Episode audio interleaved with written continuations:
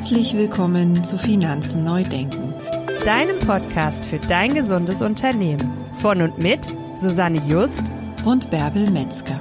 Viel Spaß bei der heutigen Folge.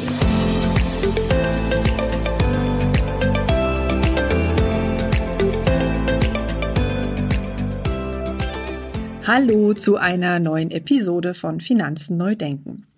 Heute haben wir jemanden im Interview zu Gast, die liebe Barbara Budrich. Und ähm, ich würde dich bitten, Barbara, dich einfach mal unseren Hörerinnen und unseren Hörern vorzustellen. Vielen Dank, Susanne. Danke, dass ich hier sein darf bei eurem tollen Podcast Finanzen neu denken. Ich bin großer Fan von eurem Podcast, war ich von Anfang an, als ich gehört habt, habt, dass ihr aus dem Kontext von Profit First und eurer Arbeit heraus diesen Podcast startet und bin umso glücklicher, dass ich dabei sein darf.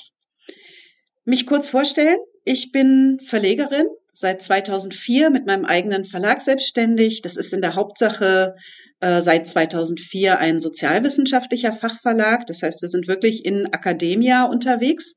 Und seit 2015 gibt es aber zusätzlich ein Business Imprint, also einen kleinen Verlag im Verlag, der Inspirited heißt, der Businessbücher aus der Praxis für die Praxis macht.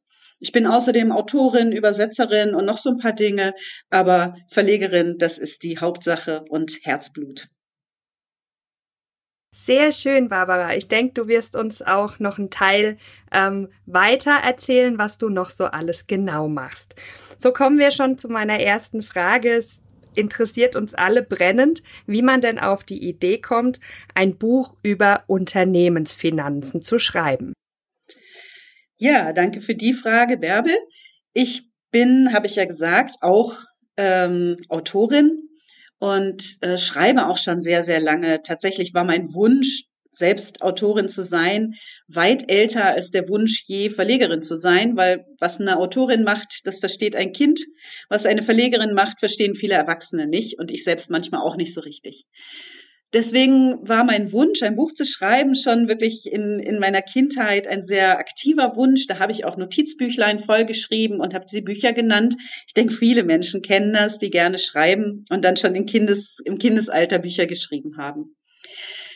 2004, wie gesagt, habe ich mich mit meinem eigenen Laden selbstständig gemacht, mit meinem eigenen Verlag und kam aus einer Situation, wo ich selbst mit einem Verlag aufgewachsen war, dem Verlag meines Vaters, den er übernommen hat. Da war ich so ein bisschen älter als zehn Jahre alt. Das heißt, äh, für mich gehört Selbstständigkeit zum guten Ton. Das ist völlig normal. Das ist für mich nicht wie für andere Leute eine Überlegung, oh, das ist so riskant oder so, sondern das ist einfach Alltag. Das macht man eben. Und ich war in einer Situation in meinem Leben, wo ich gesagt habe, okay, ich glaube, ich mache mich jetzt mal selbstständig. Das mit dem Angestellten-Dasein, das kann ich nicht so gut. Dann hatte ich mich selbstständig gemacht und kannte Selbstständigkeit, wie gesagt, aus meiner familiären Anschauung schon von Kindesbeinen an und musste feststellen, dass es ganz viele Dinge gab im Rahmen des Selbstständigseins, von denen ich überhaupt keine Ahnung hatte. Zum Beispiel Finanzen. Da kam dann leider noch hinzu, dass mir auch von Kindesbeinen an schon suggeriert worden ist, dass ich auch mit Finanzen nicht gut umgehen kann. Das heißt, mir war klar, ich kann Geld nicht und Unternehmensfinanzen schon gar nicht. Wenn man sich jetzt ein bisschen mit Unternehmen auskennt, dann weiß man, dass in dem Augenblick, wo Produktion vorfinanziert werden muss, das Ganze mit dem ohne Eigenkapital starten und ohne Fremdkapital starten etwas schwierig ist. Wenn man noch dazu ein klitzekleines bisschen größenwahnsinnig startet und sich einbildet, man weiß ja alles und dann legt man los mit seinem Laden, dann kommt man relativ schnell an einen Punkt, äh, wo man sofort glaubt, dass man Geld nicht kann weil es fehlt. Und zwar massiv. Und zwar an allen Ecken. In der Situation war ich, nicht lange nachdem ich mein Unternehmen gegründet hatte, und war ziemlich verzweifelt, habe mich sehr geschämt, weil eigene Inkompetenz, einfach nichts drauf. Und dann habe ich verzweifelt nach einem Buch gesucht. Und alle unternehmerischen Finanzbücher, die ich gefunden habe, haben mich wahnsinnig beeindruckt und ich habe kein Wort verstanden. Da ging es um Quotienten, um irgendwelche Verhältnisse, um irgendwas. Habe ich bis heute keine Ahnung von, interessiert mich auch nicht. Aber ich habe Jahre gebraucht, bis ich verstanden habe, das sind Bücher für Controller. Das sind überhaupt keine Bücher für Unternehmer. Das sind schon gar keine Bücher für Solopreneure oder für Kleinstunternehmen. Ich hatte damals vier Mitarbeiter oder so. Das heißt, ich habe händeringend nach einem Buch gesucht, das mir eine Lösung bietet für mein wirkliches dramatisches Finanzdilemma. Irgendwie hat Münchhausen sich aus dem eigenen Schopf, aus dem Sumpf gezogen und so war es auch bei mir. Irgendwie bin ich auf die Füße gekommen.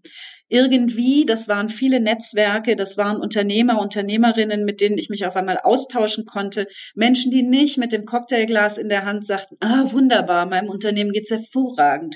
Großartige Umsätze, fantastische Aufträge, die dann drei Tage später Insolvenz anmelden sondern Unternehmer, die mit Leib und Seele Unternehmer sind, die das kennen, die dunklen Nächte, die schlaflosen Nächte. Und so habe ich mich aus meinem unternehmerischen Finanzdrama herausgerettet, habe auf dem Weg Menschen kennengelernt, wie zum Beispiel eine gewisse Benita Königbauer, der ein oder andere mag sie kennen, und äh, meine Freundin, damals auch Businesspartnerin Nico Roos, mit der gemeinsam ich dann 2015 das Buch veröffentlicht habe, Geld kann jeder.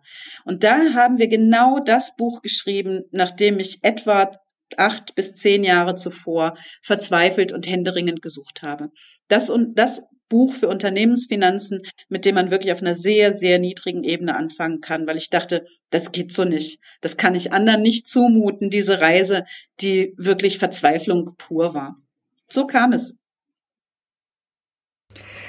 Wow, das klingt sehr, sehr spannend. Ich denke gerade auch ähm, die Unternehmer kennen das alle, diese negativen Glaubenssätze zum Thema Finanzen. Und ähm, wie du richtig gesagt hast, war das wahrscheinlich auch so ein bisschen der Ausgangspunkt dafür, dass du ähm, den Business-Schwerpunkt in dem anderen Bereich deines Unternehmens gesetzt hast, oder? Ganz genau, das war der Ausgangspunkt dafür. Mit Geld kann jeder haben wir so den ersten Schritt in diese Richtung gemacht. Ähm, wer die Geschichte von Profit First in Deutschland verfolgt hat, weiß, dass 2015 auch die erste Auflage von Profit First auf Deutsch erschienen ist. Rein zufällig, fast zeitgleich mit meinem Buch Geld kann jeder. Ich habe ähm, in die, ähm, in die finale Ausgabe von Geld kann jeder noch kleine Hinweise dann eingebaut, weil ich auch die Übersetzung von Profit First selber gemacht habe und von daher sehr schnell, sehr intensiv in dem, ähm, in dem System Profit First zu Hause war und auch vollkommen begeistert war. Da höre ich so ein bisschen raus, dass du das auch für dich selbst nutzt. Profit First, dieses unglaublich ja. einfache System, mit dem man von jetzt auf gleich sein Unternehmen von ich will nicht mehr zu wow umbauen kann? Dieses System meinst du? Ja, na klar, nutze ich das selber. Ich hatte schon vorher ähm, in meiner finanziellen Verzweiflung angefangen, unterschiedlichste Bücher zu lesen. Und ähm, Mike Michalowitz ist mir durchaus schon vor Profit First ein Begriff gewesen, weil ich den Pumpkin Plan gefressen habe mit Leib und Seele. Ich fand das ein so großartiges Buch, einen so tollen Ansatz von einem so unglaublich humorvollen Autor, dass ich völlig begeistert war. Und ähm, ich hatte auch andere Bücher zum Thema Finanzen gelesen. Da ging, es allerdings in der, bei den Büchern, die ich verstanden habe, ging es in der Hauptsache um Privatfinanzen. Die Unternehmensfinanzbücher, wie gesagt, hatte ich nicht so richtig verstanden. Ähm, so dass ich gut eingearbeitet war und selber angefangen hatte, für mein Unternehmen eine Art ähm, Kontensystem einzuführen. Das ist ja naheliegend, wenn man die einschlägigen Geldbücher liest, da wird das vorgeschlagen.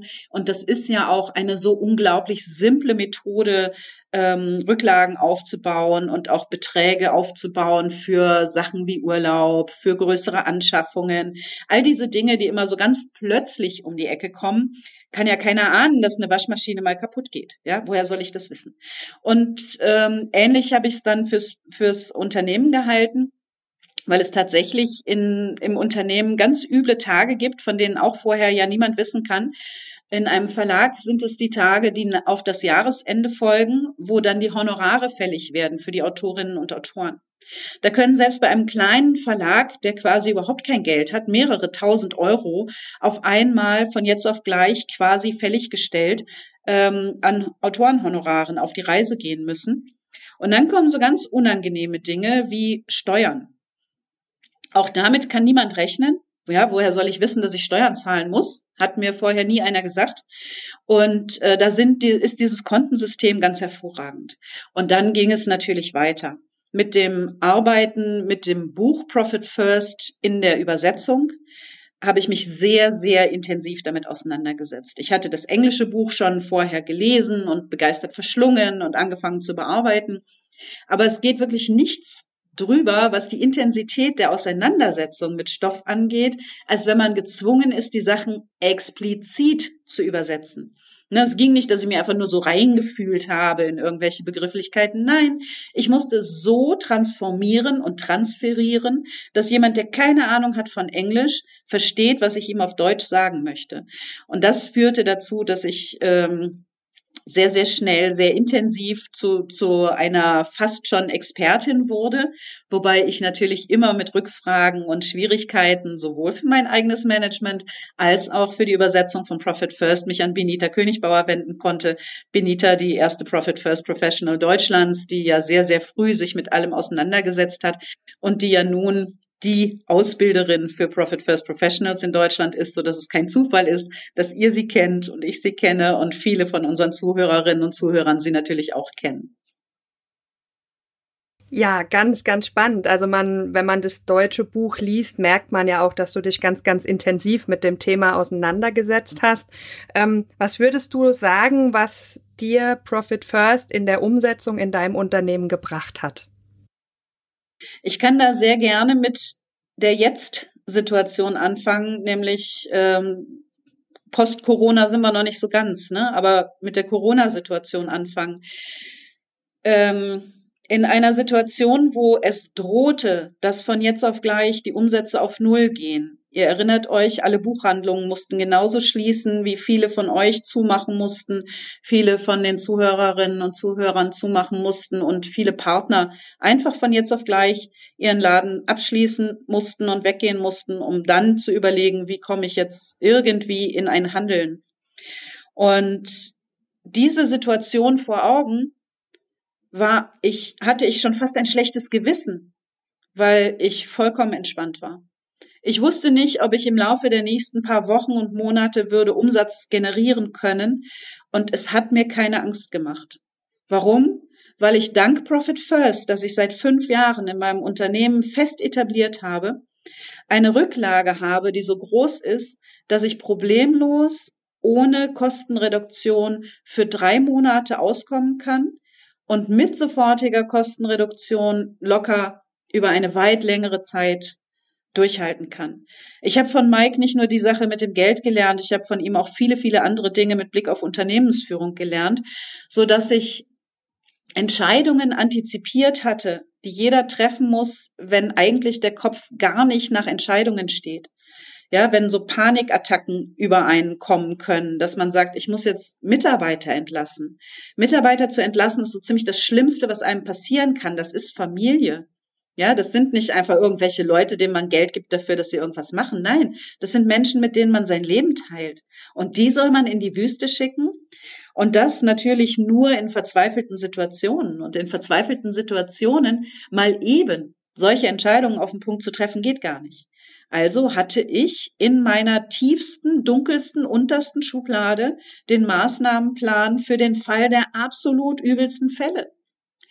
Das heißt, nicht nur hatte ich die Reserven, um den Laden durch die übelste Krise aller Zeiten zu steuern, ich hatte auch einen Handlungsplan in der Tasche, wie ich genau vorgehen müsste, wenn äh, das Allerschlimmste passieren würde. Und ich war mir sogar klar, an welchem Punkt ich Insolvenz anmelde, bevor ich in die Situation kann, alles aufs Spiel zu setzen. Also ähm, da, das sind keine Dinge, über die man gerne redet und äh, nichts Schönes. Ja, ich hm, trage lieber Unternehmenspreise vor mir her oder sowas, ja. Aber das sind ganz, ganz wichtige Entscheidungen. Und wenn man die antizipiert hat, das ist ähnlich wie der letzte Wille, wie das Testament. Am besten man setzt es auf, solange man noch lebt. Weil hinterher sind die Handlungsoptionen doch arg begrenzt. Und von daher habe ich diese Krise wirklich sehr entspannt zur Kenntnis genommen. Es kommt aber weiteres hinzu. Ich habe 2018 rückwirkend mein Einzelunternehmen in eine GmbH umgewandelt. Und das ist eine ganz üble Geschichte, weil das zu ganz, ganz fiesen Steuerverwerfungen führen kann, die man plötzlich nicht mehr so unter Kontrolle hat, wie wenn ein Unternehmen stabil läuft. Wenn man ein Einzelunternehmen hat, ist man einkommenssteuerlich mit seinem Unternehmen verheiratet. Da wird nicht getrennt. Der Fiskus schaut drauf und denkt alles eins. In dem Augenblick, wo man umfirmiert und wenn es länger dauert, unterjährig umfirmiert, hat man einen Teil des eigenen Geldes aus dem Privatunternehmen aus der Einzelfirma entnommen, was einkommensteuerlich behandelt wird und hat aber zeitgleich im Unternehmen grandiose Gewinne gemacht, jedenfalls auf dem Papier, was auch bedeutet, dass mit dem Jahresabschluss 2018 jetzt enorme Steuerzahlungen für mich fällig werden. Und guess what? Natürlich habe ich das Geld auf dem Konto, weil ich mit Profit First von vornherein wusste, da kommt jetzt Übles auf mich zu, schieb mal was auf Seite. Und trotz und alledem, wir hatten 2019 ein ganz, ganz hervorragendes Jahr, was bedeutete, dass wir im März 2020 horrende Honorare zahlen mussten. Was großartig ist für unseren Erfolg, was großartig ist für unsere Autoren und was mich keinerlei Schlaf gekostet hatte, weil natürlich habe ich ein Honorarkonto und natürlich war da mehr Geld, als wir auszahlen mussten. Und es ist nach wie vor eine Reserve da für den Fall, dass noch Leute um die Ecke kommen, die irgendwelche Forderungen hätten. Ja, also ich kann es nur jedem empfehlen, Profit First zu implementieren. Man spart sich so viel an beständigen Kopfschmerzen, an schlaflosen Nächten und an Tränen. Das kann einem niemand bezahlen. Ach, Barbara, das hast du so schön zusammengefasst für uns Profit First Professionals. Ist das so schön, das aus dem Mund des Unternehmers zu hören und das ähm, auch an unsere Hörer weiterzugeben. Vielen, vielen Dank. Schöner hättest du das Bild nicht malen können. Was ich ganz, ganz spannend finde, jetzt gehen wir nochmal zurück zu Mike. Du verlegst ja seine Bücher in deutscher Sprache. Da würde es mich jetzt mal interessieren, A, wie es dazu gekommen ist und auch, ähm, da ich ja als Steuermensch überhaupt keinen blassen Dunst davon habe, wie so ein Verlag funktioniert. Erzähl doch mal kurz, wie das ist, wenn man ein ähm, Buch hat, das in einem anderen Land veröffentlicht wurde und das du jetzt in unsere Muttersprache übersetzt. Ja, das ist insgesamt ein ziemlich komplexer Vorgang. Ähm, ich mag es gerne am Beispiel von der ersten Auflage von Profit First erläutern und nehme dann aber auch gleich die jüngeren Erfahrungen hinzu, weil bei Mike hat sich auch was getan. Als die erste Auflage von Profit First in meinen Dunstkreis trat, ähm, muss ich gestehen, wird meine ähm, Erinnerung ein bisschen blass an der Stelle, warum ich mich eigentlich dazu entschlossen habe, zu dieser absolut hanebüchenen Idee, einen amerikanischen Business-Autor, den ich nicht kenne, als Autor in meinen damals wirklich noch Baby-Verlag zu holen, ähm, wo, wo ich dachte so, pff, ähm, ja, ne, kann man ja mal machen. Wir hatten die großartige Idee, die Nico Roos war damals noch mit dabei und haben uns überlegt, ähm, amerikanische Businessbücher ins Deutsche zu übersetzen. Und zwar nicht die Arten von Businessbüchern, die für Großkonzerne geschrieben werden, sondern wirklich so für unser einen, was in den USA schon viel stärker verbreitet war als in Deutschland zu der Zeit. Wir hatten gedacht, das wäre eine gute Idee und ein tolles Profil für unser Haus. Ich wusste, dass Übersetzungen ein Schweinegeld kosten. Und zwar nicht, weil alle Übersetzer reich sind, sondern weil Übersetzen eine unglaublich aufwendige Angelegenheit ist. Man kann nicht acht Stunden am Tag eine Übersetzung machen, sonst kommt der Effekt, den nennen die Profis Going Native. Dann kann man zwischen den beiden Sprachen nicht mehr richtig entscheiden. Und äh, man übersetzt Redewendungen von der einen Sprache in die andere wortwörtlich. Und das, wie wir alle wissen, macht keinen Sinn. Ja, also es gibt so ein paar Redewendungen wie das macht keinen Sinn, die haben sich in der deutschen Sprache eingebürgert, aber viele Redewendungen kann man schlicht und ergreifend nicht so einfach übertragen. Als ich anfing mit Mikes Büchern, äh, gab es noch kein deepl.com, was ich jedem empfehlen kann, der irgendwas übersetzen möchte. Es ist ein hervorragendes Übersetzungsprogramm, ganz fantastisch. Ähm, es gab Leo und es gab Wörterbücher und es gab äh, Blut, Schweiß und Tränen. Wie wir dazu gekommen sind, Mike anzusprechen und Mike zu sagen, hey, we want to translate your books, weiß ich nicht mehr.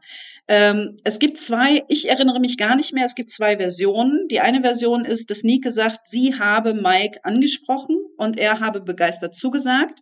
Die andere Version ist, dass Benita sagt, sie hat es initiiert. Ähm, ich halte mich raus. Ja, da mögen die Legenden dann ähm, verifizieren, wie es denn letztlich war.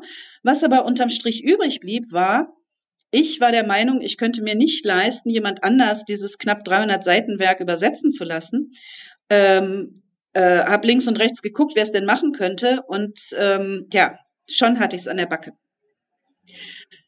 Wir haben dann mit Mike einen normalen Autorenvertrag abgeschlossen. Das ist so, dass ein Autor, der sein eigenes Buch im Selbstverlag veröffentlicht, wie Mike sein erst, die erste Ausgabe von Profit First bei seinem Obsidian Launch veröffentlicht hat, ähm, dann hat er natürlich alle Rechte an seinem Werk, auch die Rechte der Übertragung in fremde Sprachen. Und deswegen haben wir mit Mike einen stinknormalen sogenannten Autorenvertrag äh, abgeschlossen, in dem er uns die deutschen Rechte in allem Prunk äh, überschrieben hat. Das heißt, wir hatten das Recht äh, für die gedruckte Ausgabe, die digitale Ausgabe, sämtliche digitalen Ausgaben, für die Veröffentlichung von Teilen, für die Verwendung von Teilen, für Werbung und, und, und. Wenn man mit einem anderen Verlag einen derartigen Vertrag schließt, ist es ein Lizenzvertrag.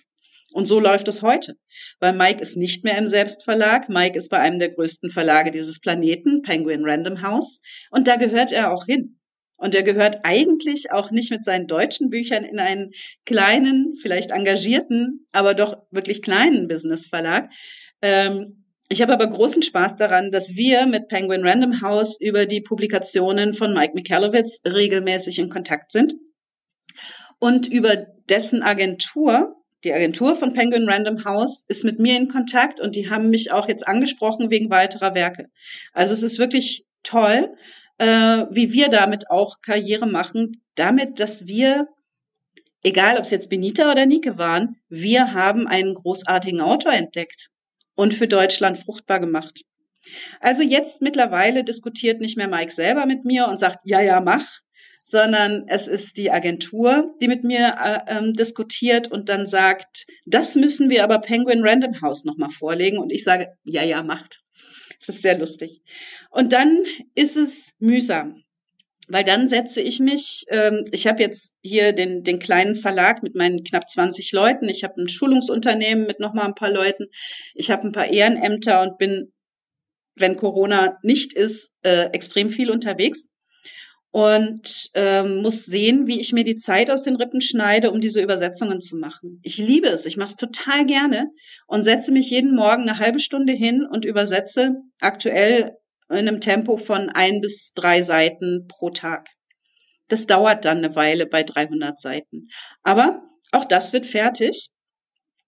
Und äh, dann beginnt die eigentliche Arbeit weil dann muss zum einen nochmal überprüft werden, habe ich jedes Wort, jeden Satzteil, jeden Satz, jeden Absatz, jede Seite übersetzt.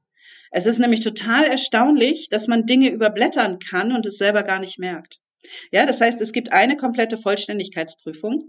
Bei dieser Vollständigkeitsprüfung, die entweder ich mache oder eine Lektorin für mich macht, ähm, fällt schon auf, wie erstaunlich es ist, dass man trotz dieser kleinen Einheiten den Going Native Effekt hat und zum Ende einer jeden Übersetzungszeit schon schwächelt, was den deutschen Ausdruck angeht. Und dann nach dieser Vollständigkeitsprüfung, wo auch nochmal ans Original zurückgegangen werden muss, um eben die ganze Zeit zu überprüfen, dass man das parallel liest, dann kommt das eigentliche Deutschlektorat, weil dann wird der Text nochmal auf Deutsch richtig durchgewalkt. Und auch da wird immer nochmal zurückgegangen auf das englische Original, weil es gibt Nuancen und da muss man nochmal schauen, ist es so gemeint, ist es so gemeint. Es wird vereinheitlicht, weil das Vokabular entwickelt sich im Verlaufe der Übersetzung. Das wird nochmal nach rückwärts dann quasi korrigiert. Und dann gibt es noch zwei, ein bis zwei weitere Durchläufe von echtem Lektorat und Korrektorat. Das heißt, man hat entweder vier verschiedene Leute, die an dem Buch arbeiten. Meistens hat man drei verschiedene Leute. Den Übersetzer, den der die Übersetzung kontrolliert und den, der das Deutschlektorat im engeren Sinne dann macht. Damit da die Loslösung vom englischen Original am Schluss dann wirklich auch gewährleistet ist. Es ist extrem aufwendig. Wenn man die Übersetzung dann hat und die Technik fertig hat, beziehungsweise die, die ähm, technische Basis fertig hat, dann geht's natürlich den ganz normalen Weg eines jeden Buches. Dann muss es noch gesetzt werden, dann muss noch mal ein Korrektorat drüber laufen, ob beim Satz noch mal irgendwas passiert ist. Dann wird noch ein Register erstellt. Das muss. Das ist einfach Bestandteil der Vereinbarungen jetzt mit Penguin Random House. Und dann kann das Ganze endlich zum Druck beziehungsweise dann das E-Book erstellt werden und das Ganze veröffentlicht werden.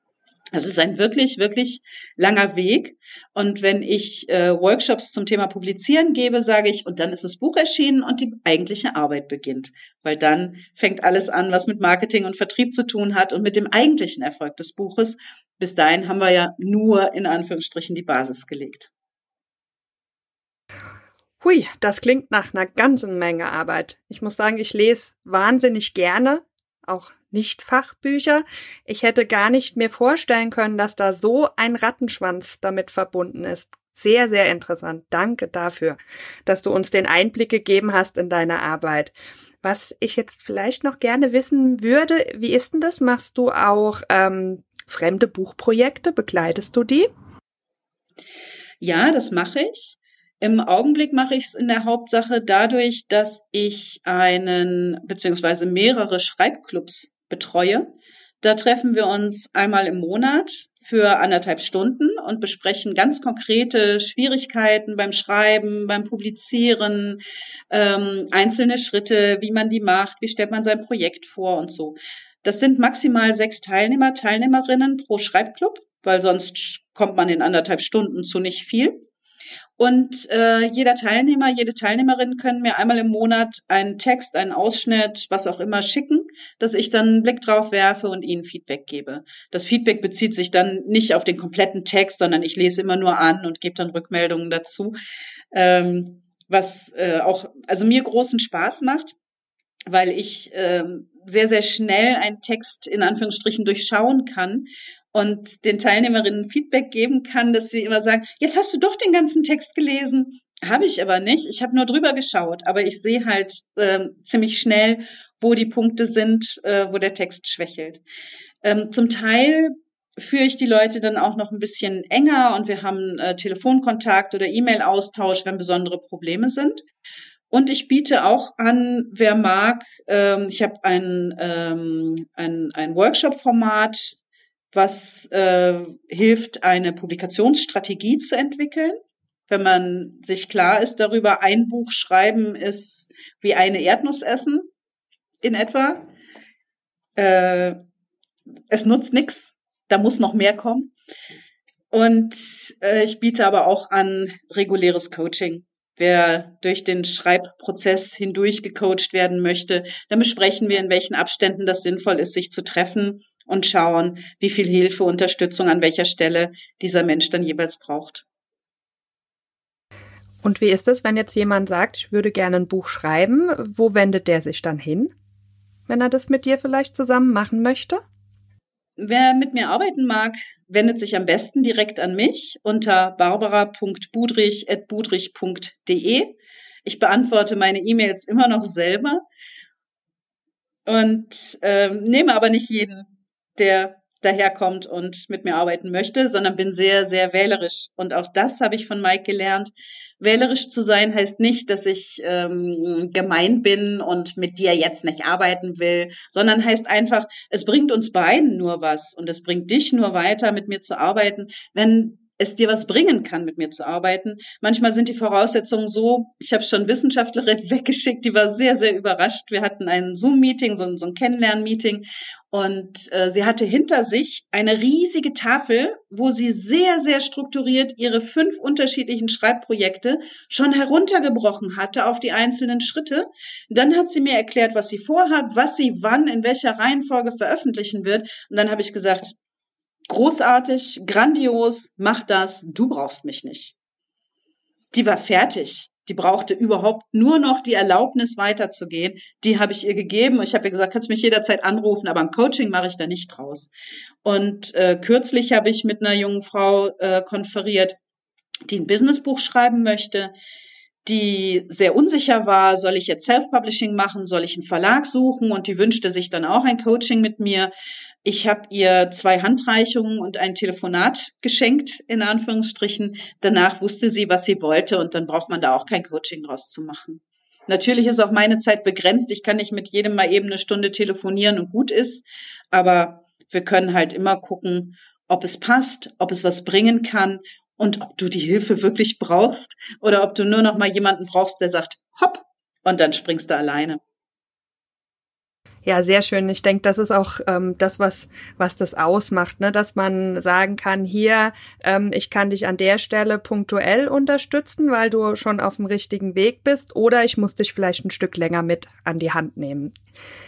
Jetzt, wo du gerade schon das knappe Zeitfenster angesprochen hast, soweit du uns das ähm, verraten darfst, gibt es denn in Zukunft was für unsere interessierten Leser? Ansprechen darf ich schon, weil das ist schon raus und verraten, dass im Laufe des zweiten Halbjahres 2020 die deutsche Übersetzung von Mike Michalowitz Buch Clockwork kommen wird. Da geht es vor allen Dingen, wie die, der Titel schon andeutet, um Zeitmanagement, aber es geht auch um Effizienzmanagement, um Prioritätensetzung. Das ist ja offensichtlich sowieso eines seiner Lieblingsbü äh, Lieblingsthemen. Und ähm, daraus oder als weiteren Baustein für das Unternehmensmanagement hat Mike ein weiteres Buch auf Englisch rausgebracht, auch mit ziemlich viel Trara. Das war so laut, diese Ankündigung, dass man das in Deutschland gehört hat, was er da macht, mit diesem furchtbaren Titel, den man als Deutscher kaum aussprechen kann, Fix This Next. Ich habe aber gesehen, dass die liebe Susanne ja bereits als äh, Fix This Next Professional zertifiziert ist. Das heißt, auch da gibt es äh, bereits Leute, die sich ganz hervorragend auskennen. Ich quäle mich gerade im Tempo von ein bis drei Seiten pro Tag durch den englischen Text des Buches und bin dabei, es auf Deutsch zu übersetzen. Es ist grandios. Ich hatte es auf Englisch schon als Hörbuch mir runtergeladen und gehört und habe es sofort, das war wie bei Profit First und bei Pumpkin Plan, das war Liebe auf den ersten Blick. Und also Mike ist einfach großartig und wer sein Wissen und seine, seine Fähigkeit, die Dinge zu strukturieren und zu priorisieren und dann zu vermitteln, wer das nicht nutzt, ist echt selber schuld. Also Fix This Next ist Translate This Next. So hatte ich die äh, Agentur kont kontaktiert und wir waren uns sehr, sehr schnell einig geworden. Ähm, FTN, wie ich es dann nenne, damit ich es auch aussprechen kann, wird Anfang 2021 erscheinen. Und ich glaube, ich glaube, ich glaube, wenn ich das richtig verstanden habe, dann wird es auch ein deutsches Hörbuch geben dazu. Aber dazu erzählen wir dann noch, wenn es soweit ist. Ich habe übrigens auch gehört, dass selbst von Profit First von der zweiten Auflage bald ein deutsches Hörbuch erscheinen soll. Aber ich will jetzt nicht zu viel verraten. Und erst wenn die Sachen richtig in trockenen Tüchern sind, die Verträge unterzeichnet sind, dann wird die Flasche Sekt aufgemacht. Ach, Sekt, was sag ich? Wir haben doch genug Geld mit unseren quartalsweisen Ausschüttungen. Das werden Champagner, Magnum. Außerdem gibt es Benita ja auch auf Holländisch. Also es gibt eine holländische Version von Benita Königbauer. Die heißt nicht Benita, die heißt Femke. Die heißt Femke Hogema. Und Femke, die holländische Profit First Professional Rampensau, wenn ich das in aller Respektlosigkeit so formulieren darf, hat auf Holländisch drei Bücher mittlerweile geschrieben. Das eine heißt auf Deutsch wollte ich gerade sagen, auf Englisch Profit Advisor. Dafür hat sie den Vertrag mit uns unterzeichnet. Auch dieses Buch planen wir Anfang 21 herauszubringen.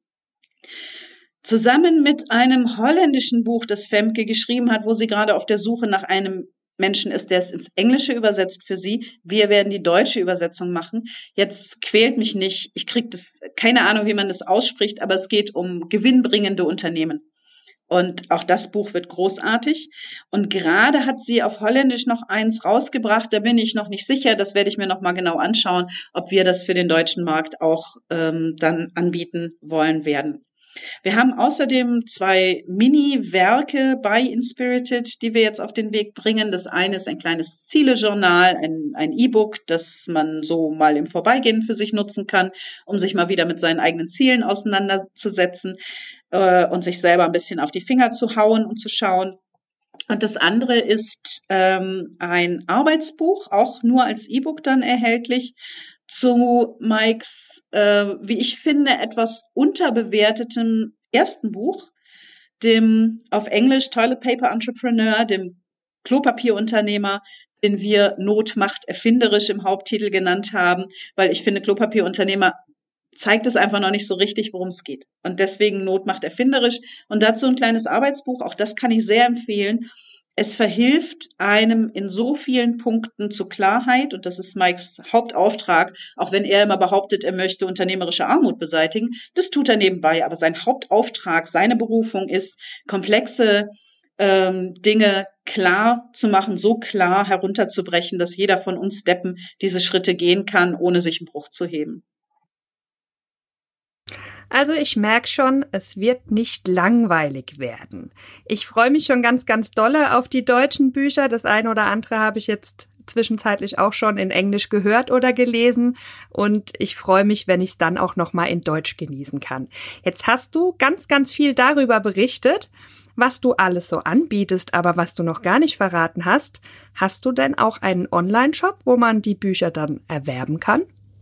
Ja, ich habe einen Online-Shop, wo man diese Bücher erwerben kann und die ähm, 1200 anderen, die wir in den letzten, letzten Jahren gemacht haben, auch.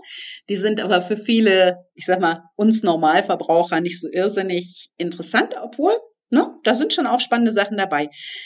Wenn ihr jetzt kurz mitschreiben wollt, wo ihr die Bücher bestellen könnt, das ist shop.budrich.de. Und da gibt es dann äh, die, die Kategorie der Bücher von Inspirited und da findet ihr sie alle. Ihr könnt auch gerne auf inspirited.de schauen. Da findet ihr auch nochmal Informationen zu den Büchern und da findet ihr auch die Freebies, die es zu allen unseren Büchern gibt. Wir haben ja nicht nur Mikes Bücher und nicht nur meine Bücher. Ich habe noch ein Buch zum Schreiben geschrieben, passenderweise, sondern auch noch weitere Bücher von unseren Autorinnen und Autoren von Inspirited. Was super praktisch ist am Podcast, wir packen das Ganze auch entsprechend in die Show Notes. Dann könnt ihr da auch nochmal nachlesen, wenn jetzt eben die Finger vielleicht nicht schnell genug waren beim Mitschreiben. Und jetzt ähm, sage ich schon mal von meiner Seite vielen, vielen Dank, liebe Barbara, und gebe das Wort nochmal kurz an die Susanne. Ja, ein wirklich sehr inspirierendes Interview bisher, Herr Barbara. Vielen, vielen Dank, dass du dir die Zeit genommen hast. Vielen Dank, dass du so viel Impulse ähm, für unsere Hörer hier rausgegeben hast. Ähm, ja, wir haben eigentlich immer noch so drei Abschlussfragen für unsere Interviewgäste. Ähm, wobei ich würde mich jetzt auf eine konzentrieren, denn die anderen beiden hast du schon letzten Endes in deinem Interview ähm, ja beantwortet. Ähm, was würdest du denn unseren Zuhörern jetzt noch so am Ende dieses Interviews mit auf den Weg geben? Am liebsten oder am häufigsten auch in meinen Coachings sage ich, und das ist geklaut ähm, aus dem Buch und die unendliche Geschichte von Michael Ende, äh, tu, was du willst. Das ist mein Lebensmotto. Das ist, steht auf dem Amulett der kindlichen Kaiserin, de, auf dem Aurin. Und da steht, tu, was du willst. Und gemeint ist damit nicht, sei rücksichtslos und mach einfach, was du denkst, sondern gemeint ist, stelle sicher, dass das, was du tust, auch die Ergebnisse zeitigt, die du haben möchtest. Und in diesem Sinne, tu, was du willst. Ein wunderbares äh, ja, Abschlusswort bzw. Abschlusssatz für den heutigen, äh, für die heutige Episode. Du kannst dich als Zuhörer schon mal auf unsere nächste Folge freuen. Wir verraten heute noch nicht, worum es gehen wird. Das wollen wir gerne ja auch immer mal so ein bisschen abwechseln. Wir wünschen dir bis zum nächsten Mal eine ganz fantastische Zeit und sagen Tschüss. Tschüss.